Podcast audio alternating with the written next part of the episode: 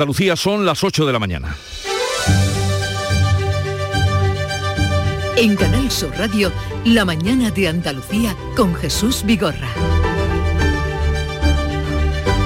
Este martes el Consejo de Ministros aprobará la retirada de las mascarillas en exteriores, lo más novedoso, pues que se eliminan también en los recreos de los colegios, algo que no ha ocurrido en ningún momento durante la pandemia. Eso sí, habrá que llevar la mascarilla en aglomeraciones, espectáculos multitudinarios y deportivos y siempre que no se pueda guardar metro y medio de distancia, o sea, cuando debe eh, entonces prevalecer el sentido común.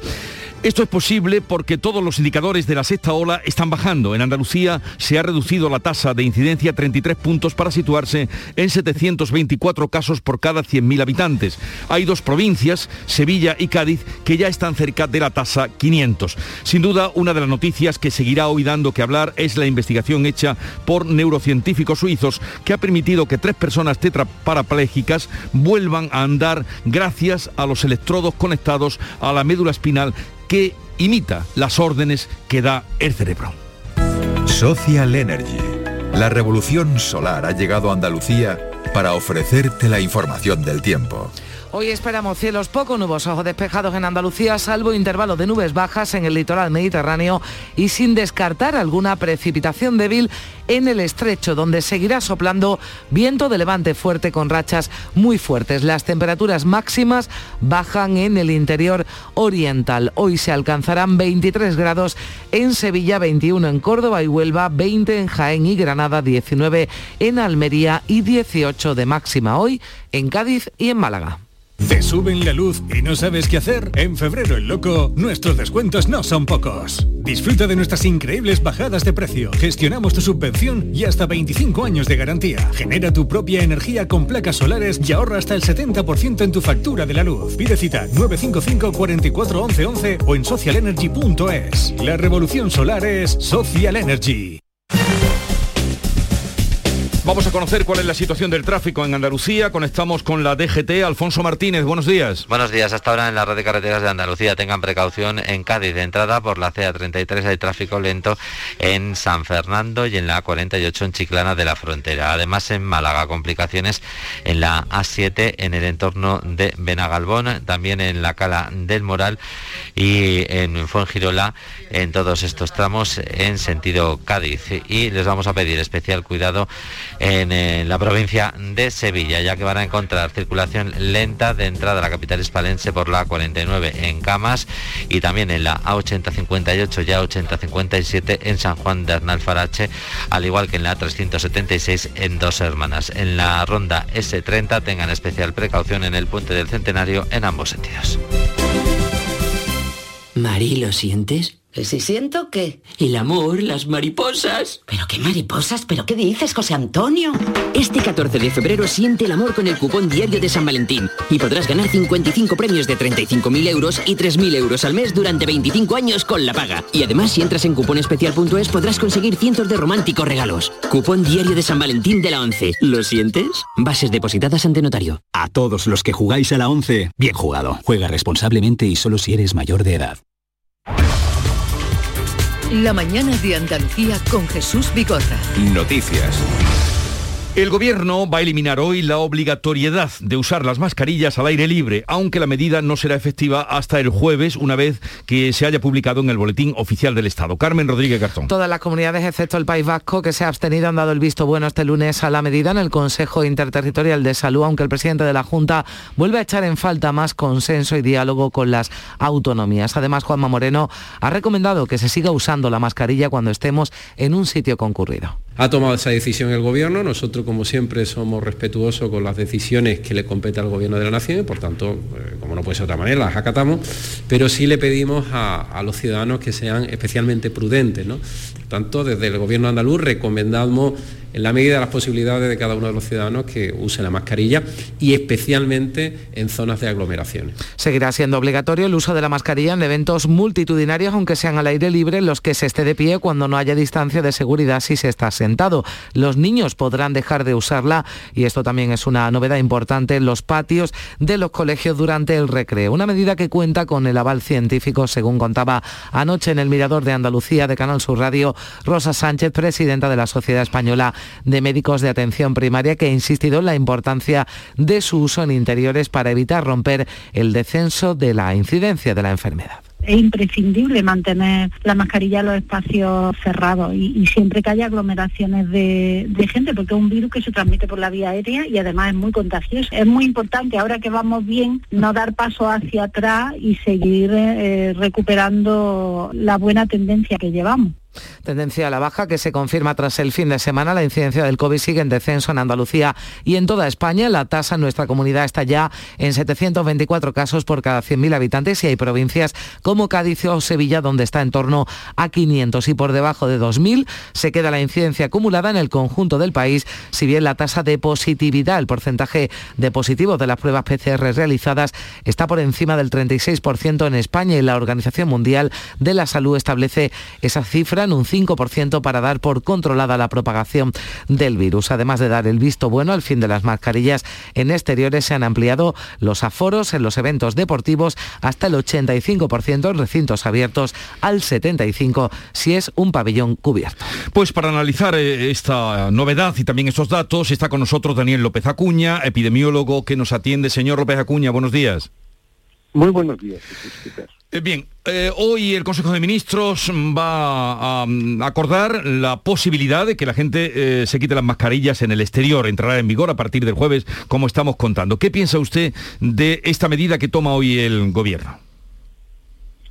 Bueno, yo creo que esta medida que hoy toma el Gobierno en el seno del Consejo de Ministros y que ha sido prácticamente consensuada con todos los gobiernos autonómicos a través del Consejo Interterritorial el lunes, eh, es una medida prematura desde mi punto de vista cuando la incidencia es todavía alta.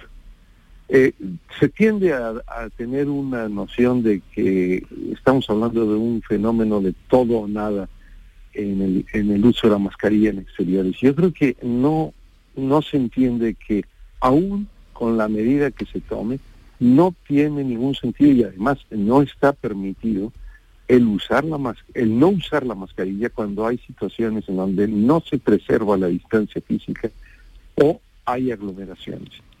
No es que no se transmita el, virus en exteriores, se transmite y se puede contagiar la enfermedad, es menos frecuente que en interiores, pero si no se conserva esa conjunción de mascarilla, distancia física y no aglomeraciones, pues corremos el riesgo de tener un incremento de número de contagios. Yo creo que ha sido prematura esta relajación de la medida y yo hubiera sido más partidario de mantener el uso porque no hay ninguna capacidad de garantizar que en una calle, en el exterior, en un centro de la ciudad, en una zona peatonal, no estemos eh, aglomerados y sobre todo que podamos mantener la distancia física de más de metro y medio.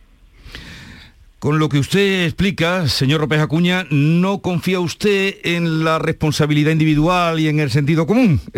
Como para liberar, digo por, por de sus palabras. Es que, es que vamos a ver, eh, lo malo es cuando se envían, lamentablemente, eh, mensajes que pueden llevar a una falsa seguridad.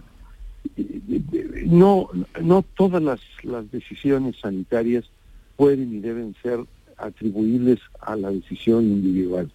Por supuesto que ojalá que exista la responsabilidad individual, la, conciencia de que tenemos que protegernos. Yo personalmente usaré la mascarilla en exterior todo el tiempo y no voy a, cambiar mi conducta por la decisión que él se tome, eh, pero no podemos eh, pedirle o exigirle a todo el mundo que, que tenga esa conducta si no damos la clara señal de que hay un problema si no se usa, cuando no se conservan ciertas situaciones como la distancia o las no aglomeraciones. Señor López Acuña, ¿qué tal? Buenos días. Eh, usted habla de una decisión prematura por parte del gobierno que se elimine esa obligatoriedad del uso de, la, de las mascarillas. O sea que a usted lo de Dinamarca le tiene que parecer una locura. Un despropósito total, una locura.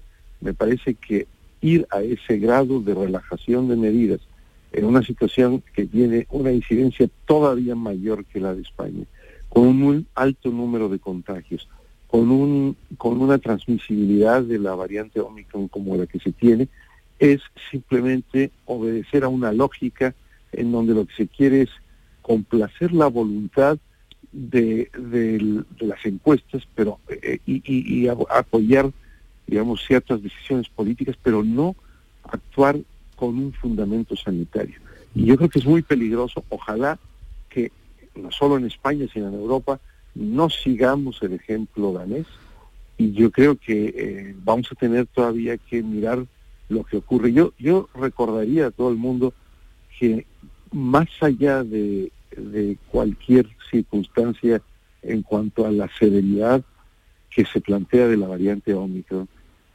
Seguimos observando un número muy elevado de defunciones. Ayer se registraron en el fin de semana más de 300 defunciones. Tenemos más de 5.000 defunciones en diciembre y en, enero en España. Y esto sigue hablándonos de que hay severidad, de que hay casos importantes que requieren hospitalizaciones, UCI e incluso llevan a la muerte y que todavía tenemos mucha gente que no tiene pautas completas de vacunación y que es susceptible a la posibilidad de infecciones o reinfecciones con esta variante Omicron. Se están mandando mensajes quizás muy alegremente, ¿no? Diciendo que esto ya casi lo damos por superado, ahora baja la, incidencia, pero usted pone el foco sobre todo en los fallecimientos y entiendo que también en las hospitalizaciones, que, que siguen, ¿no? También ahí en un número importante. Así es, eh, todavía tenemos alrededor de 16.000 personas ingresadas por COVID en los hospitales de España. Tenemos todavía más de 1.600 personas en unidades de cuidados intensivos y, vuelvo a insistir, el número de fallecimientos es muy pronunciado. Esto está ocurriendo en España, pero está ocurriendo en otros países, está ocurriendo en los Estados Unidos también, en otros países de Europa. Y yo creo que nos tenemos que tomar muy en serio el que esta no es una onda trivial porque Omicron es, es banal o es un virus que, puede equipararse a una gripe. Sí, se produce un gran número de casos asintomáticos, pero el número de personas asintomáticas en esta ola, en la sexta ola en España, es mayor que la que hemos tenido en la cuarta y en la quinta ola. Entonces, eh, yo creo que tenemos todavía que darle la importancia que tiene y yo insistiría en que en la medida en que le demos la atención a las medidas de protección y medidas restrictivas, vamos a poder tener una duración más corta de esta onda que ya de por sí es la onda más larga que hemos tenido. Daniel López Acuña, mm, siempre muy atentos a las palabras y a cómo razona la situación en la que estamos. Eh, podemos pasar la sexta ola, pero todavía no se ha superado. Eh, doctor López Acuña, gracias por estar con nosotros. Un saludo y buenos días desde Andalucía. Encantado, buenos días Jesús. Y les recordamos que las bajas por COVID ya no pueden tramitarse en Andalucía con un positivo en un test de antígeno realizado por el trabajador. Lo venimos contando desde ayer. Ahora deberá confirmarse con una prueba realizada por un profesional en un centro de salud. Y para despejar las dudas que puedan surgir, incluso las que nosotros tenemos, vamos a saludar a Olga Sántalo, que es médico de familia adscrita a la Dirección Gerencia del Distrito de Sevilla. Doctora Sántalo, buenos días. Hola, muy buenos días. ¿Cuál es el procedimiento que hay que seguir para eh, cursar la baja y después el alta? Bueno, pues el procedimiento para cursar la baja y después el alta es muy sencillo. A ver, nosotros nos realizamos un autotest en casa, salen las dos rayitas y lo primero que hay que hacer, primordial, que lo llevamos indicando desde la primera hora, es aislamiento. Aislamiento para cortar la transmisión y no contagiar a más personas y seguidamente nos ponemos en contacto con Salud Responde, bien a través de una llamada de teléfono o bien a través de la aplicación. Salud Responde nos lanza un formulario con una serie de preguntas que nosotros vamos a ir cumplimentando. Cuando terminamos este formulario, pues podemos descargarnos un justificante que ya nos sirve para mm, entregarlo a la empresa, como que nosotros pues estamos cumpliendo un aislamiento hasta que se pongan en contacto con nosotros, ¿vale? Y además esas preguntas que nosotros respondemos con, se generan unos listados que recibimos los centros de salud con dos informaciones muy importantes, que son las personas que necesitan baja, porque han dado positivo en, en ese autotest, y por otro lado, quienes son vulnerables, porque hay que priorizarlas. Está claro que las personas mayores, las personas embarazadas, las personas inmunosuprimidas, pues hay que darle una priorización a través de, de agilizarle esa prueba. Entonces, el centro de salud recibe ese listado de las personas que se han hecho la prueba y ha dado positivo, y es aquí donde está la diferencia. Nosotros nos ponemos en contacto con los pacientes desde el centro de salud, una vez que recibimos ese listado, y les citamos para la realización de un test de antígeno, que puede ser incluso esa misma tarde. ¿Y, en qué situación queda o quedo hasta que me hagan esa prueba si doy positivo en autotest? En el autotest que me he hecho en casa. Lo principal, como hemos dicho, el aislamiento. Llamamos desde el centro de salud y le citamos para hacer la prueba. Se hace el test de antígeno, da positivo, confirma el diagnóstico. Por tanto, se le hace la baja por diagnóstico COVID. Tiene un COVID, se ha confirmado, se le da la baja por sus siete días, su parte de baja con la fecha desde que inicia el aislamiento y su fecha de alta los siete días y todo es correcto. Pongámonos en el caso de que se realiza la prueba y no da positivo, es decir, no lo confirmamos. No hay ningún problema, que estén tranquilos. Se le hace una baja por sospecha de COVID los días que ha precisado aislamiento. Y ya se incorporaría con su alta a trabajar al día siguiente. Estamos hablando con la doctora Santaló, Carmen. Sí, doctora, ¿qué tal? Buenos días. Hola, buenos días. Esa era la, duda, ¿no? Que además nos había transmitido, claro, en qué situación queda, porque a uno le puede dar un test, un positivo, después ese positivo no se confirma con el, con el test, test de antígeno que se realiza en el centro de salud, nos dice, no una PCR, también un test de antígenos. Claro, en principio los test que estamos realizando en ese mm. día son test de antígeno. Hay que tener en cuenta que son personas que de inicio nos dicen que ya se han hecho un test y ha dado positivo. Mm. Entonces, con el test de antígeno, pues tendríamos la respuesta con una rapidez importante. Sí eh, eh, hay que tener en cuenta que los centros de salud no reciben los listados hasta transcurridas unas 24 o 48 horas desde que el usuario comunica su test, dependiendo si eso si es fin de semana, un día laborable. Entonces, por favor, que tengan paciencia, que nosotros nos ponemos en contacto con todos mm. y que la baja la van a tener los días que han precisado el aislamiento, que lo importante es el aislamiento para ayudar todos a, controlar esta transmisión y que no continúe. Lo que no cambia es eh, ese contacto con Salud Responde, ya sea a través del teléfono, ya sea a través de la, de la aplicación, para descargar, como usted nos decía, ese justificante que nos vale desde el primer momento para, bueno, pues para mm, eh, justificar ¿no? a nuestra empresa que no acudamos al, centro de trabajo, ¿no? Efectivamente, o sea, el procedimiento de inicio es igual, lo único que ahora nosotros nos ponemos en contacto para confirmar esa ese autotest que se ha realizado. Eh, eh, doctora, una curiosidad, ya que, la tenemos, eh, ¿se sigue estableciendo contacto con los contactos estrechos? Es decir, si se confirma un positivo de alguien o, eso ya no se hace desde los centros de salud. A ver, mm, es que hemos pasado unos meses muy complicados. ¿Vale? Donde es que, mm, bueno, la incidencia acumulada estaba en unos niveles de riesgo muy altos y, y, la verdad es que lo importante era, pues, controlar al máximo los positivos y tener al máximo los positivos aislados. Una vez que ya va disminuyendo esta incidencia, eh, siempre se le preguntaba, sobre todo a las personas vulnerables, si tenían personas vulnerables en su entorno, si cuidaban a personas mayores, si convivían con personas especialmente sensibles. O sea que hmm. siempre en esa llamada se intentaba abarcar lo máximo posible. Ahora ya, claro, el, el rastreo que se va a hacer es aún mayor.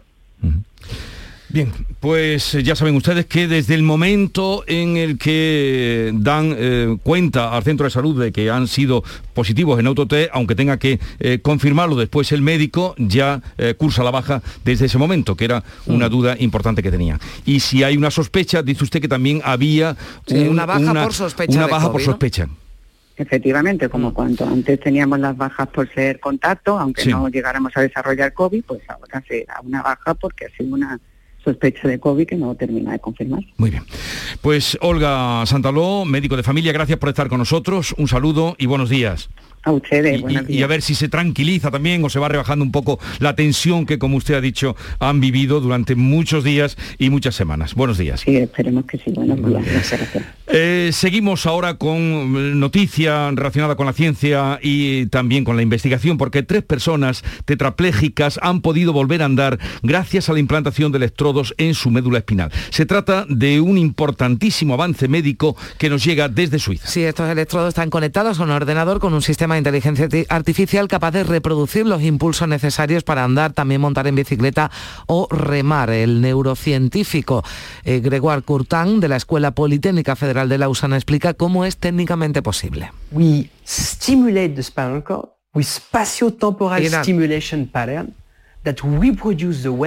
Estimulamos la médula espinal con patrones que reproduce la forma natural que tiene el cerebro de activarla. Para ello tenemos un mini ordenador que el paciente lleva consigo y entrega la estimulación, la ajusta y la sincroniza con el movimiento. Eso decía el doctor, el equipo suizo que ya ha tratado a nueve personas y espera comenzar los primeros ensayos clínicos con más pacientes en 2023. Investigadores de la Universidad de Málaga han logrado ver por primera vez las alteraciones que sufre la actividad neuronal en la enfermedad del Alzheimer. Participan en un estudio que lidera la Universidad de California que ha instalado minicámaras en las cabezas de ratones enfermos, ratones con Alzheimer cuyas conexiones neurales se tiñen con una fluorescencia que detecta la minicámara. Los animales exploran sus entornos, los investigadores ven cómo esas conexiones se van deteriorando, así lo explica David Baglietto, que es investigador de biología celular de la Universidad de Málaga. Estas alteraciones pensamos que son eh, la base de cómo los circuitos neuronales se ven afectados y cómo finalmente, pues bueno, estos procesos de,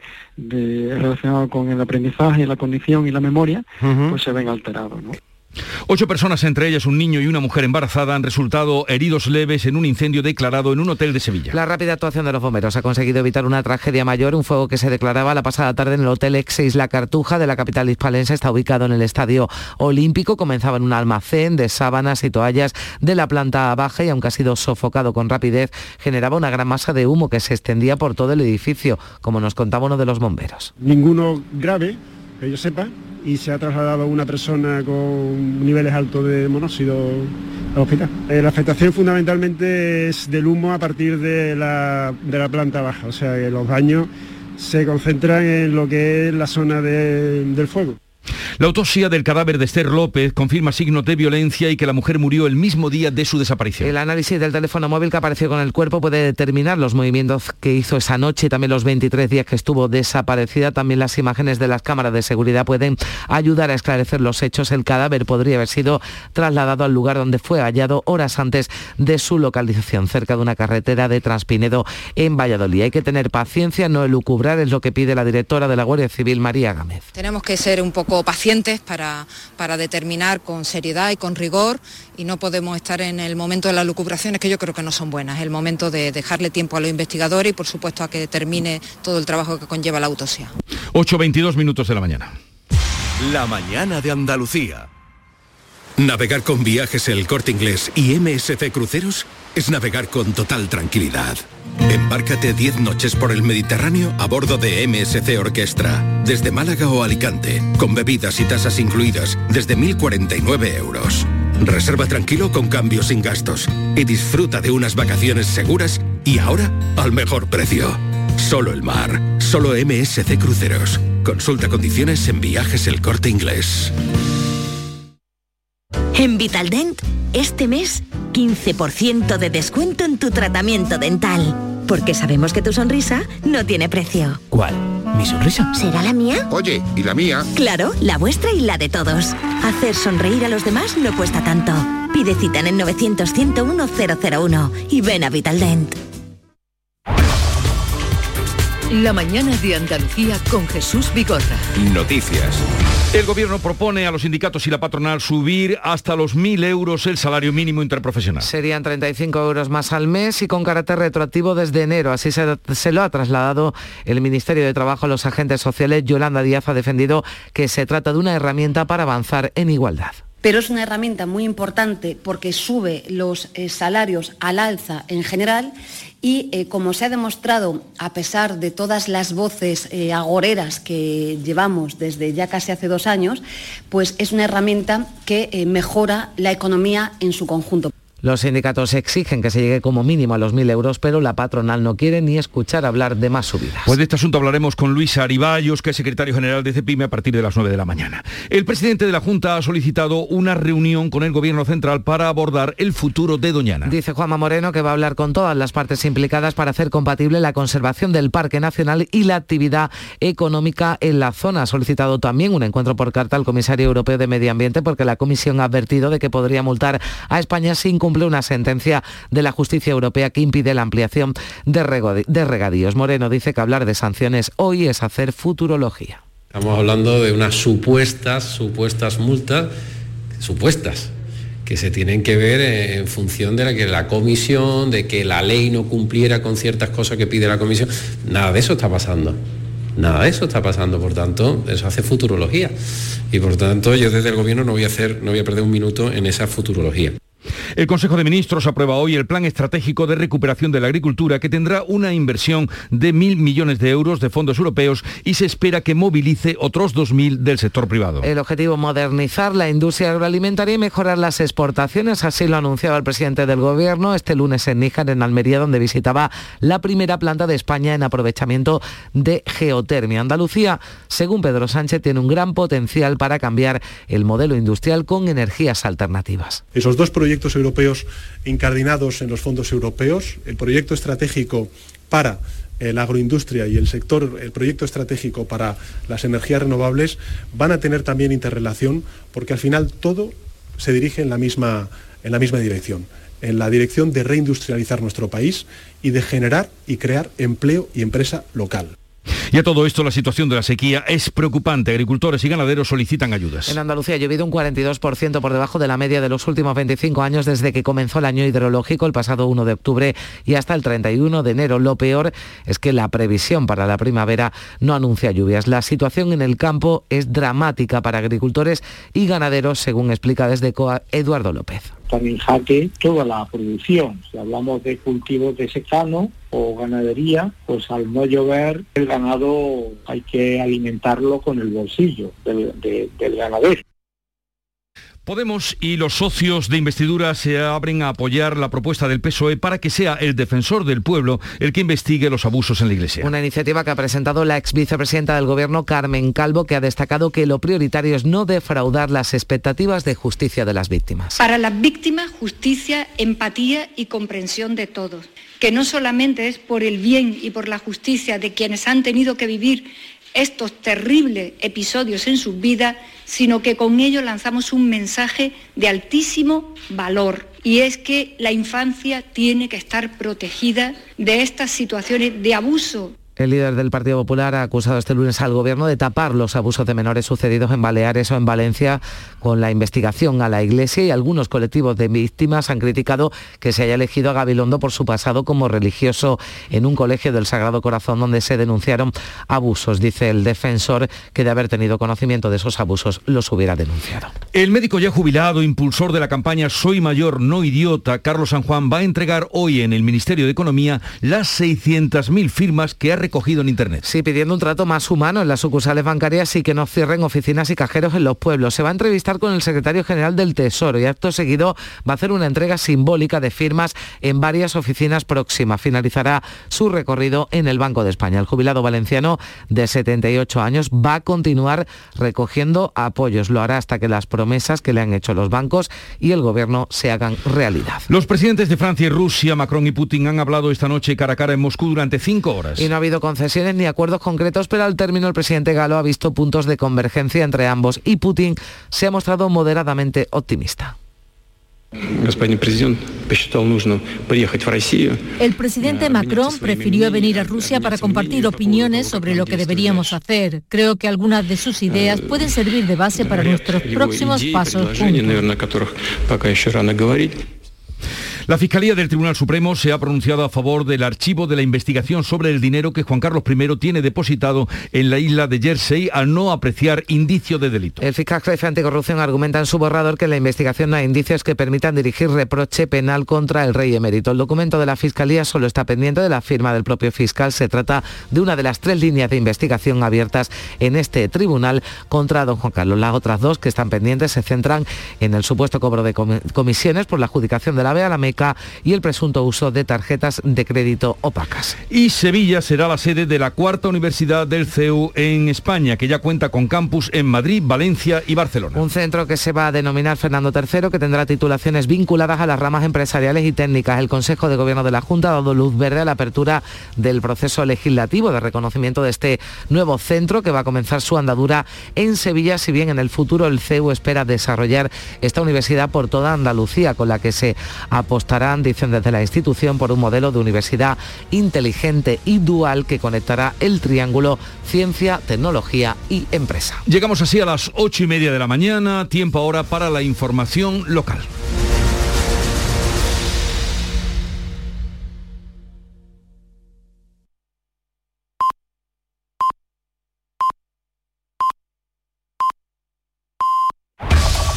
En la mañana de Andalucía de Canal Sur Radio, las noticias de Sevilla.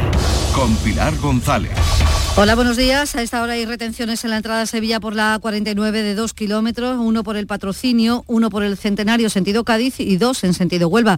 En el interior de la ciudad el tráfico es intenso en la entrada por el Alamillo, Avenida Juan Pablo II, también por la Avenida de Andalucía y Avenida de la Paz y en la Ronda Urbana Norte en ambos sentidos a la altura de San Lázaro. En cuanto al tiempo, el cielo despejado, viento del este con rachas fuertes en la Sierra Sur y la máxima prevista es de 21 grados en Morón, 22 en Écija y Lebrija y 23 en Sevilla.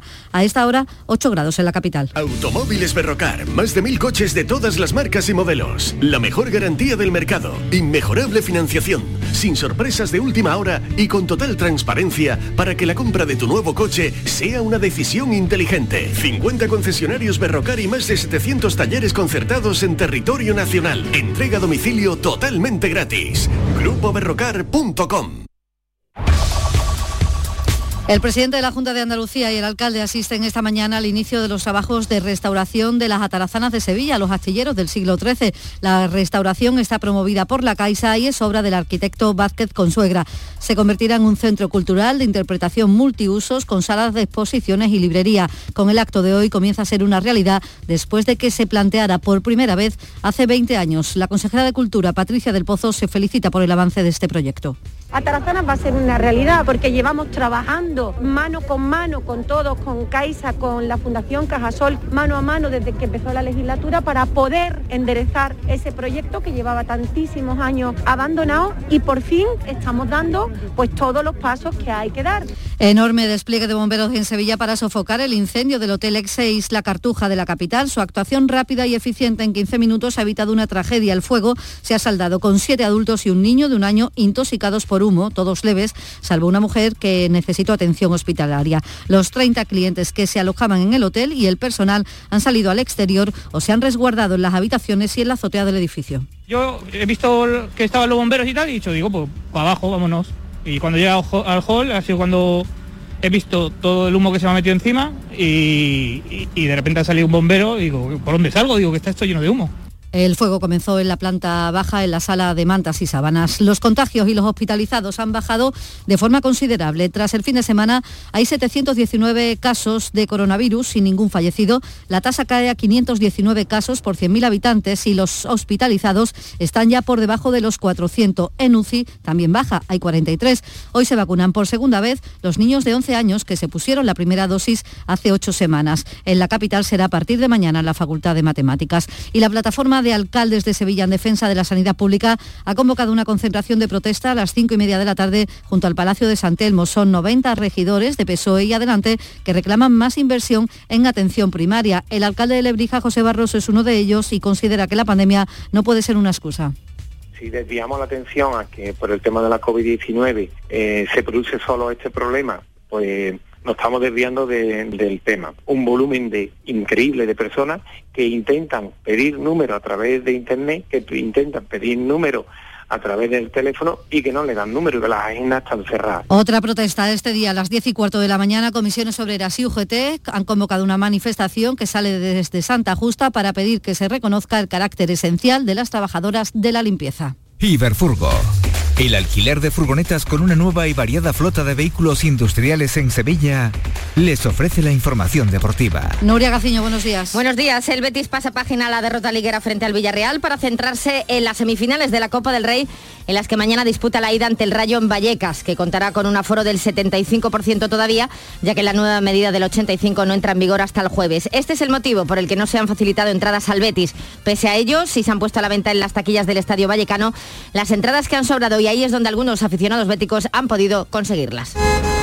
¡Guau! ¡Vaya furgoneta! La he alquilado en Iberfurgo. Está súper nueva. No parece de alquiler. Ya, en Iberfurgo disponen de una flota en perfecto estado y te ofrecen presupuestos a medida. En Iberfurgo somos expertos en alquiler de furgonetas de carga, pasajeros y carrozados. Visítanos en iberfurgo.com o en Sevilla en el Polígono Industrial Parsi. Y este martes se deposita muestra de tierra de Lebrija en la Caja de las Letras del Instituto Cervantes en homenaje a Elio Antonio de Lebrija, quinto centenario de la muerte del autor de la primera gramática española. A esta hora 7 grados en Casa, Diche, 8 en Cazalla, 8 también en Sevilla.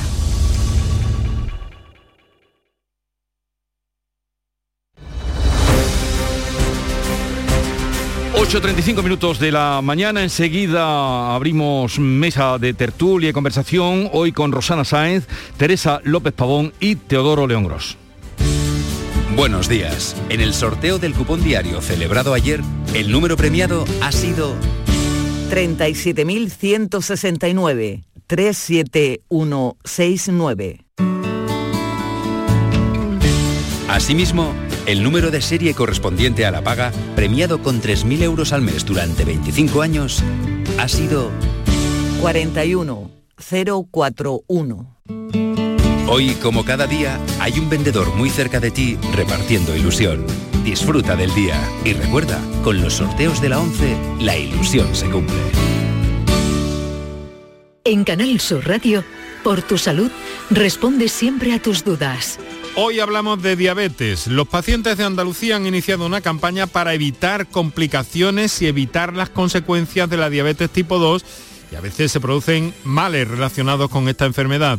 Esta tarde en el programa hablamos con sus portavoces y con los mejores especialistas para atender tus dudas y preguntas en directo. Envíanos tus consultas desde ya en una nota de voz al 616-135-135. 616-135-135. Por tu salud. De lunes a viernes, desde las 6 de la tarde, con Enrique Jesús Moreno. Súmate a Canal Sur Radio, la radio de Andalucía. Al comprar pescado, piensa en grande. Si consumes pescados y mariscos que aún no han alcanzado el tamaño mínimo legal, impides que crezcan y se reproduzcan, poniendo en peligro la riqueza de nuestras costas. Tu decisión importa. Protege a los más pequeños para que no desaparezca la pesca. Fondo Europeo Marítimo y de Pesca. Agencia de Gestión Agraria y Pesquera de Andalucía. Junta de Andalucía. Buenos días. En el sorteo de mi día de la 11 de ayer, la fecha ganadora ha sido 10 de abril de 1955. Y el número de la suerte, el 2. Pide mi día a tu vendedor, también en puntos de venta autorizados o en juegos11.es. No olvides que comprando Lotería de la 11 colaboras con una gran labor social. En la 11 nos mueve tu ilusión. Que tengas un gran día. Muévete por Andalucía. Si eres menor de 30 años y resides en Andalucía, ahora tienes más fácil llegar donde te propongas de una manera cómoda, segura y económica. La nueva tarjeta joven de transporte te ofrece bonificaciones con un mínimo del 50% sobre el billete sencillo en tus viajes en autobuses, metros, tranvías y catamarán. Infórmate en las diferentes webs de los consorcios de transporte de Andalucía. Junta de Andalucía.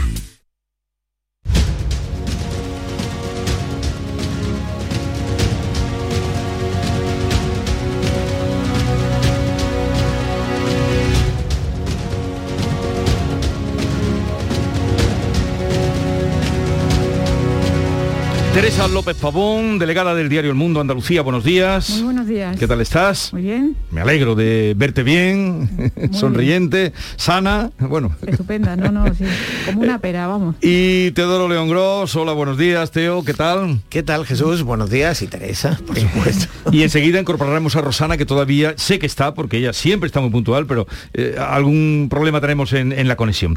Bueno, eh, hoy el eh, Consejo de Gobierno va a decir va a dar la posibilidad de que nos quitemos las mascarillas en el exterior.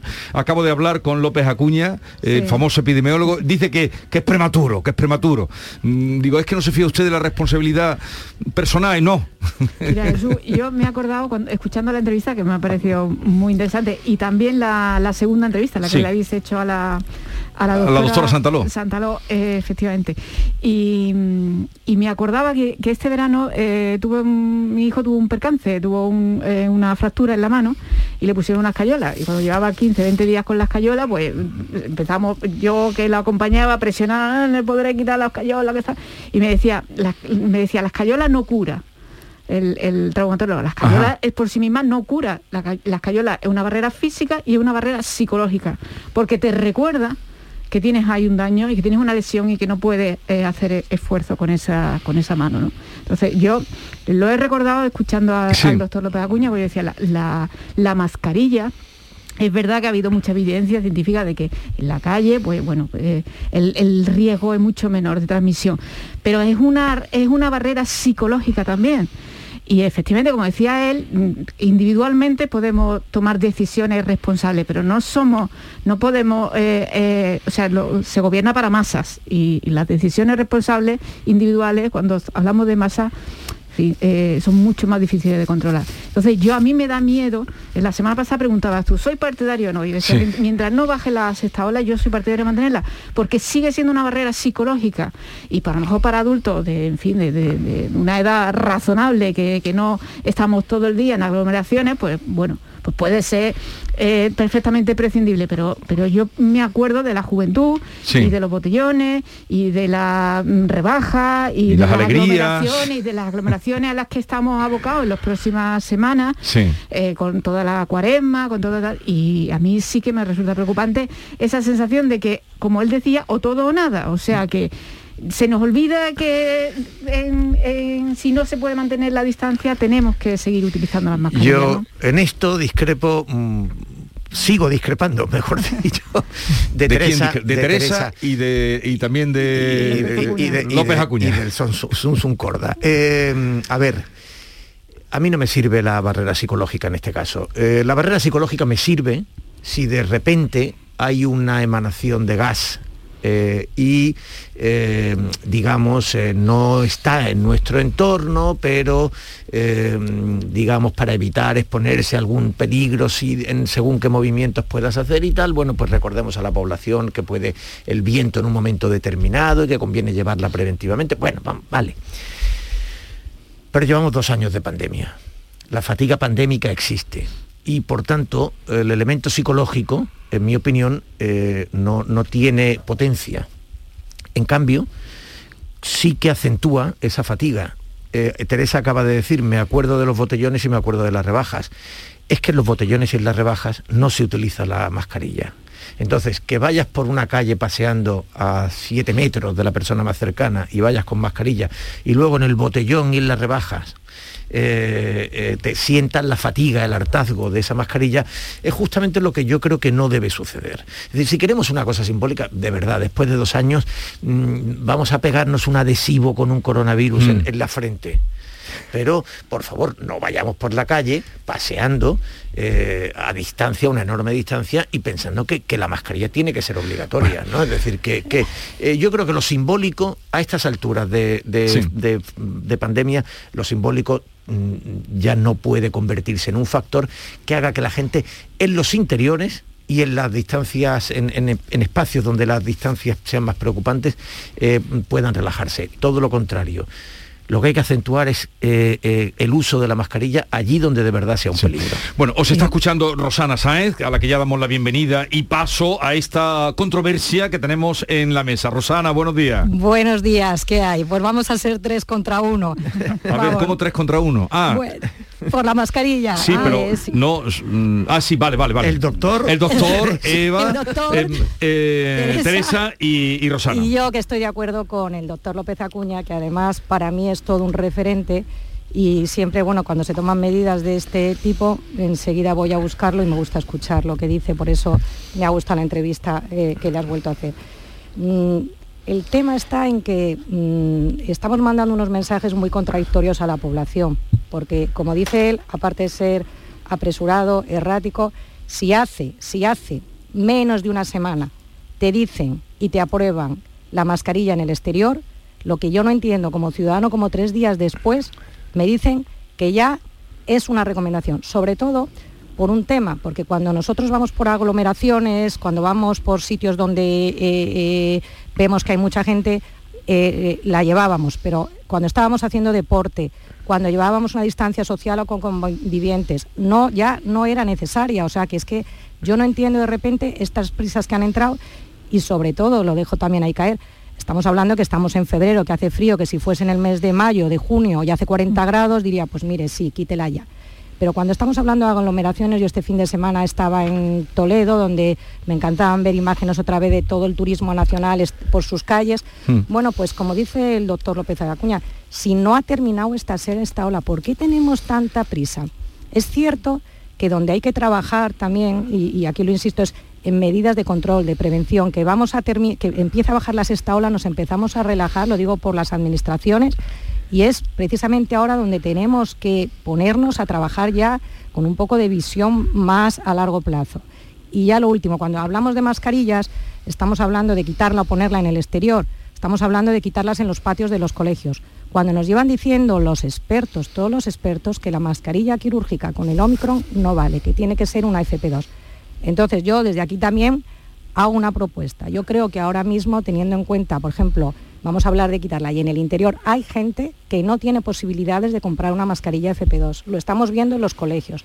Niños que van con una FP2 y niños que van a los colegios con una mascarilla eh, de tela quirúrgica de siete días. ¿Por qué no nos planteamos al hablar de las mascarillas un kit digital? Es una, yo lo dejo caer, un kit que se hable con los servicios sociales de los ayuntamientos, que digan qué familias son vulnerables y hablemos de debates serios de la mascarilla, eh, qué mascarillas hay que llevar con el Omicron y que a nadie le falte una mascarilla o poner la mascarilla en el transporte público, la FP2, como ha hecho Italia. Es que es un debate muy amplio y al final todo esto, se, eh, eh, de verdad yo no sé por qué no se escucha a los expertos, es que no, no, no, no se les escucha. Bueno, eh, Rosana, eh, si, escuchamos a, solo? si escuchamos a los expertos, la mayoría consideran que la mascarilla en exterior no es necesaria. Bueno. y han destacado que no es una evidencia científica. Es verdad que el doctor López Acuña, qué- no, no, pero es verdad que el doctor López Acuña es uno de los que se caracteriza por ser extremadamente conservador. Lo ha sido desde el Sí, principio. es muy Yo no, no quiero es un decir con asesor esto. de la no, OMS, es una sí, persona que- sí, sí, que- pero que, hay- que hay otros muchos expertos en las sociedades de inmunología y, eh, y- han destacado y de salud pública, en institutos de salud pública y han destacado que la mascarilla en exterior no es necesaria. Con Pero, esto quiero decir, con esto quiero que decir que, no utilicemos es- el argumento de los expertos porque en términos No. generales los expertos han sido bastante críticos. Pero en lo que sí estoy de acuerdo con Rosana, en lo que sí estoy de acuerdo con Rosana es en que el bandazo es lo que es incomprensible y lo que es eh, ya mm, errático es la palabra que ella ha utilizado y lo que creo que crea más, además más confusión y más, y más cansancio, que el agotamiento de ver que las medidas se están tomando por eh, oportunismo político y no con un criterio, con una determinación, porque al final puede decir, bueno, el gobierno está equivocado, pero tiene un criterio claro, es el criterio del doctor López Acuña y, van adelante con él. Pero sacar la semana pasada la, la convalidación del decreto de la obligatoriedad de las mascarillas, con una chapucilla eh, de filibusterismo parlamentario, encajándola con la paguilla de las eh, pensiones, porque como le dijeron sus propios socios al gobierno, oiga, es evidente que no vamos a votar no a la paguilla de las pensiones. Votaríamos no a la convalidación de las mascarillas, pero claro, si me la pega a la paguilla de las pensiones, pues evidentemente eh, tengo que votar que sí, porque antepongo lo que es prioritario, que es esto. Pero evidentemente usted me está metiendo de matute esto. Bueno, después de colarlo, porque vamos a suponer que tenían la idea tan clara de que había que sacarlo adelante, que, que había que, que hacerlo como fuese. Y después de hacerlo, cuatro días después, anuncias que desde la semana siguiente se quita, Es decir, esto, esto efectivamente es errático y lejos de contribuir a que sientas el valor simbólico y el sentido, en fin, la importancia del uso de la mascarilla, lo que se ve es que esto depende de caprichos Sí, políticos. Provoca lo que también se conoce en términos médicos con una falta de adherencia al tratamiento, ¿no? Es decir, que claro, cuando te lo quitan, te lo ponen, a dice que sí, a que no, pues yo, yo he visto sinceramente poca diferencia de cuando no era obligatoria de cuando ha sido obligatoria, porque ya efectivamente sabemos que nadie te va a multar por llevarla o por dejar de Eso llevarla es.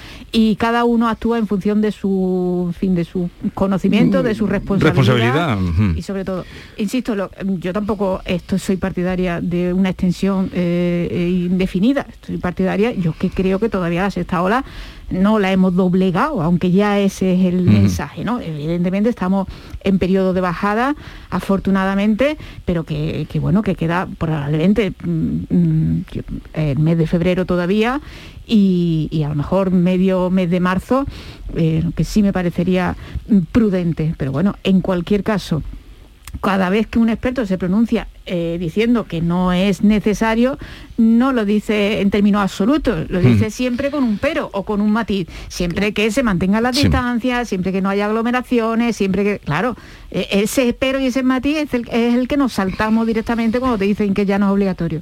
Es el que a mí me da miedo, ¿no? El que a mí me, me genera muchísimas dudas, ¿no? Claro, yo quiero matizar esto que decías, efectivamente lleva razón Teo, cada uno tiene, cada uno ve cuáles son sus referencias, pero sí hay una cosa que, es común, que mandar mensajes contradictorios a la sociedad en una pandemia cuando todavía es verdad que ya parece el mensaje que lanzas eh, cuando haces este tipo de cosas que en tres días cambias, porque es que además nosotros somos eh, nosotros nos enfermamos, vamos a leer la letra pequeña porque somos periodistas, pero tienes que pensar en esas personas que lo que oyen son mensajes que le llegan y entonces cuando de repente eso hace tres días te dicen que es necesaria, luego te la quitan, lo que te están diciendo, y en el caso de eh, Daniel López Acuña creo que lo explica muy bien, lo que te están diciendo, ¿por qué te entra esta prisa de repente si no se ha doblegado, si todavía es verdad que ha empezado a bajar la incidencia? Es verdad, pero tenemos, y no hay que olvidarla, que por ejemplo el País Vasco, que no era partidaria de quitarla, Sí. es que tenemos comunidades autónomas que están todavía con una incidencia del el 3.000 casos por cada 100.000 habitantes. Eso es una barbaridad. Es que a partir de 500 tenemos que recordar y hacer un poquito de memoria de que se considera que el virus está descontrolado. Y esta variante, como decía, eh, vuelvo a Daniel López Acuña y a otros expertos que también insisten, Margarita del Valo, otros muchos, eh, te siguen insistiendo que es una variante muy, muy contagiosa. Entonces, eh, mientras que si además estamos a día hoy 8 de febrero, si es que no hace, hace frío, si es que la mascarilla hasta es, la gente yo creo que la lleva por la calle hasta para protegerse del frío. Yo cuando se planteó este debate, si os acordáis, eh, en verano, si es verdad, oye, 40 grados, tú vas por la calle, te asfixias, te ahogas, pero ahora mismo dejarlo en manos de la, de la gente cuando le estás mandando mensajes contra... Lo que te viene a poner esto en evidencia es la gestión que se está haciendo de la pandemia. Y cuando yo decía de escuchar a los expertos es que han puesto muchas medidas sobre la mesa de control y prevención que no se están llevando a cabo. Entonces estamos hablando de mascarillas cuando te están diciendo los expertos, ¿dónde están los medidores de CO2? ¿Dónde está la Mm, la ventilación? del aire, sí. En los colegios Sí, le estás, un niño va con mascarilla de tela y tú no tienes una ventilación adecuada. Cuando sí la tienes igual en el Congreso de los Diputados, la tienes en un estudio de televisión, que por eso no, no van con mascarilla.